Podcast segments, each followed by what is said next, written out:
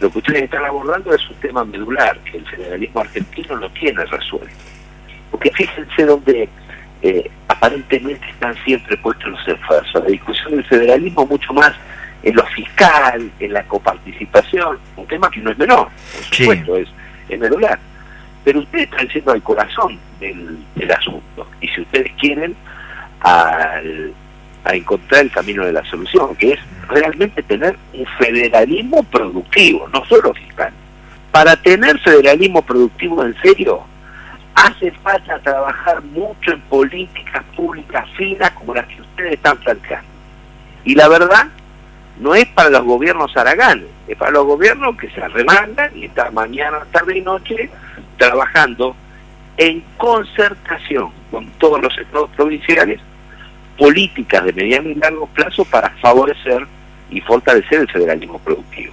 Mire, esta discusión respecto de las asimetrías que existen entre quienes producen soja en Santiago del Estero, los que la producen a pocos kilómetros del puerto, del Salto, en mi provincia, en la provincia de Buenos Aires, tiene que ver con lo que nosotros logramos, por ejemplo, a fines de 2019, imponer en el proyecto de ley de solidaridad, que fue que de un artículo, el artículo 53 en ese momento, para generar lo que se llama una compensación o devolución de retenciones a aquellos más pequeños y medianos productores de soja que a su vez estuviesen más alejados de los puertos. Eso se aprobó. Pero el gobierno nacional remoloneó para pagarlo y lo pagó un año y pico después.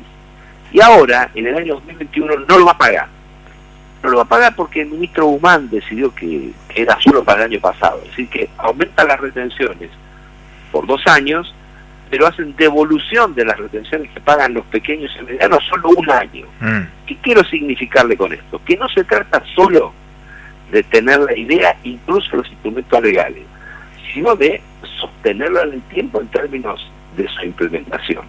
De la misma manera hay que decir, porque mm. no todo no todo, eh, no todo funciona mal, que eh, el federalismo argentino ha dado y da, a veces poco acompañado por el gobierno central, ejemplos de innovación, de eh, inversión productiva, provincias y regiones que encuentran por sí solas el camino para producir con calidad, a precio competitivo y ganar mercados en todo el mundo. Consta que las provincias argentinas no se quedan lamentándose, sino que han ido encontrando su camino. Y en este camino, definitivamente hay que trabajar con el concepto de regionalización de la producción de la Argentina y eh, la reconstitución del federalismo argentino tiene que tener como eje la regionalización de la producción y del comercio exterior de la Argentina con las formas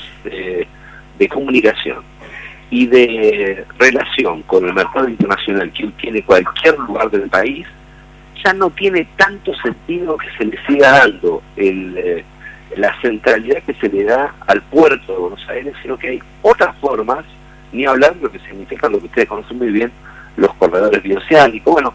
Ojalá tengamos un gobierno de unión nacional pronto, cuando digo unión nacional es con todos los sectores y con las provincias productivas a la cabeza, todas son provincias productivas, para ponerle programas y políticas a 10, 15 años de trabajo en ese sentido. Yo les agradezco que estén dando con tanta altura y madurez esta discusión, porque me parece que es una discusión medular.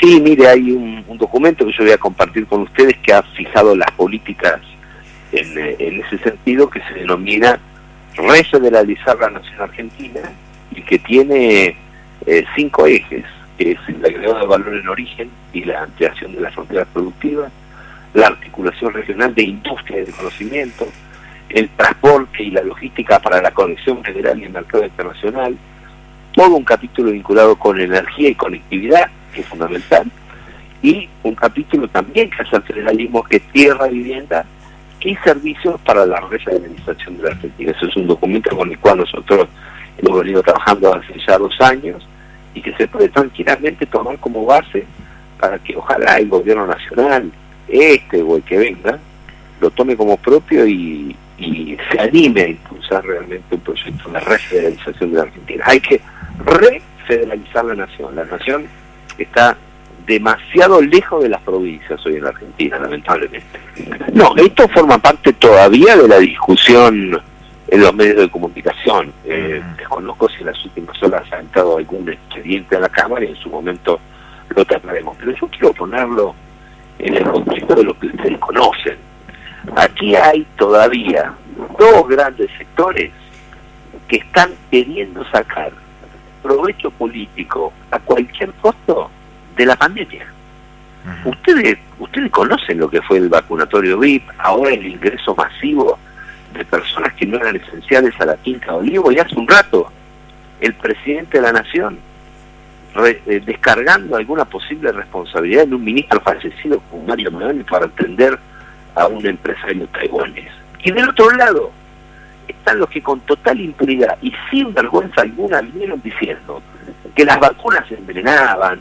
Ahora este señor Iglesias y algún otro tomándose el atrevimiento de poner eh, eh, en juicio la calidad eh, de, una mujer y no lo hacen solo por primera vez, sino que tienen una manía, este, ese, machismo acentuado, ese machismo porteño acentuado de, de emigrar a la mujer o este como han hecho en múltiples oportunidades también, como decía recién, desconfiar de la vacunación y decir prácticamente que era veneno.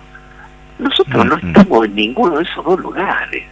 Y yo lamento que el debate público hoy pase por ahí o que nos arrastren a ese debate público. En su momento, cuando el tema se trate en la Cámara de Diputados, eh, analizaré la documentación y veremos de qué se trata. No es el único caso. Hay muchos casos similares, lamentablemente. Ahora, eh, tengo la sensación de que hay dos sectores que se sienten muy cómodos dando esta pelea, porque les gusta la roña, les gusta la riña, les gusta la confrontación y le esquivan a lo que hay que discutir, que es el desastre que dejó Macri después que entró el gobierno nacional quebrado y la incapacidad de este gobierno para darle un rumbo, a pesar de lo que ha sido, como todos sabemos, una violencia de Macri y la dificultad de la pandemia. A pesar de eso, el gobierno no encuentra el rumbo. Yo creo que con esta discusión el esquiva no tema de fondo.